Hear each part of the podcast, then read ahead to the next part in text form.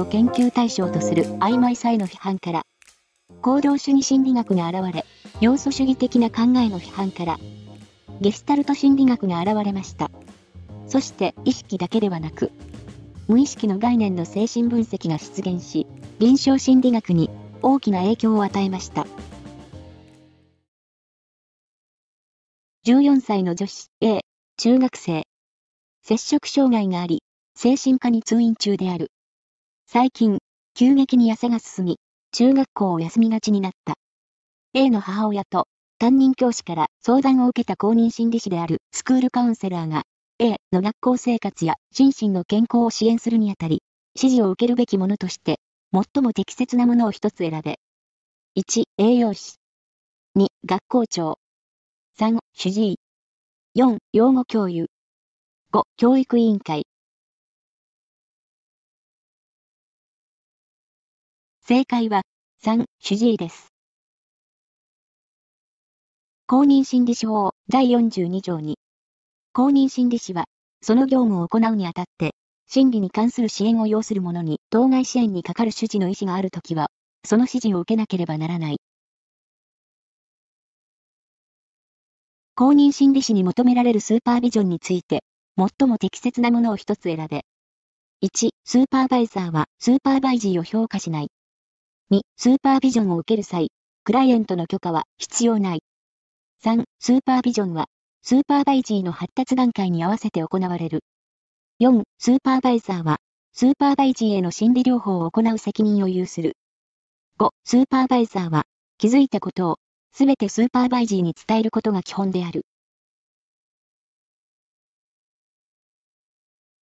正解は、3、スーパービジョンは、スーパーバイジーの発達段階に合わせて行われるです。1、スーパーバイジーは、自分が担当したケースをスーパーバイザーに報告し、面接過程について評価され、意見を求め、今後の面接、指導、治療に活用します。2、事例、または、研究の公表に際して、特定個人の資料を用いる場合には、クライアントの同意が必要です。3、経験年数や成長志向性によって、発達の段階が異なることから、それに合わせてスーパービジョンが行われる必要があります。4、心理の専門家としての資格を取得して仕事を担当しているケースにおいては、スーパーバイジーが責任を負います。5、説明過剰にならず、スーパーバイジーが自ら課題を解決していけるように取り組みを促すことが必要になります。20世紀前半の心理学の三大潮流とは、ゲスタルト心理学、行動主義ともう一つは何か、正しいものを一つ選べ。1、性格心理学。2、精神分析学。3、認知心理学。4、発達心理学。5、人間性心理学。正解は、2、精神分析学です。20世紀初頭までの心理学は、意識を対象として、人の心を明らかにしようとする研究が主流でした。その後、20世紀の心理学においては、アメリカの行動主義心理学とドイツのゲスタルト心理学、オーストリアの精神分析が三大潮流となっていきます。ワトソンの行動主義、ウェルトハイマーのゲスタルト、フロイトの精神分析、自殺予防や自殺のリスク評価について、正しいものを一つ選べ。1、文化的、宗教的な心情は、自殺のリスクに関連しない。2、自殺燃料に、具体的な計画があると、自殺のリスクが高い。3、家族や身近な人に自殺者がいても、自殺のリスクが高いとは言えない。4、自殺予防のための情報提供などの普及啓発は、自殺の二次予防として重要である。5、自殺手段や自殺が生じた場所について、繰り返し詳しく報道することは、自殺予防になる。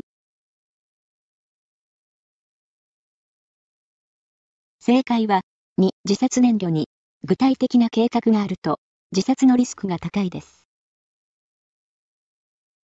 1、無宗教とみなされる国や地域の自殺率が圧倒的に高く、次いで、仏教、キリスト教、ヒンズー教で、最も低いのが、イスラム教の順になっています。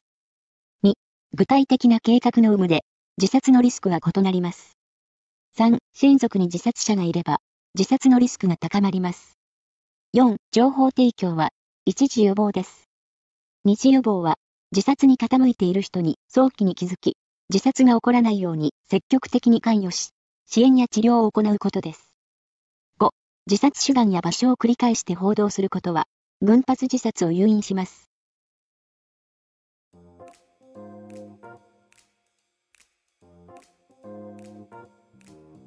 意識を研究対象とする曖昧さへの批判から、行動主義心理学が現れ、要素主義的な考えの批判から、ゲスタルト心理学が現れました。そして意識だけではなく、無意識の概念の精神分析が出現し、臨床心理学に大きな影響を与えました。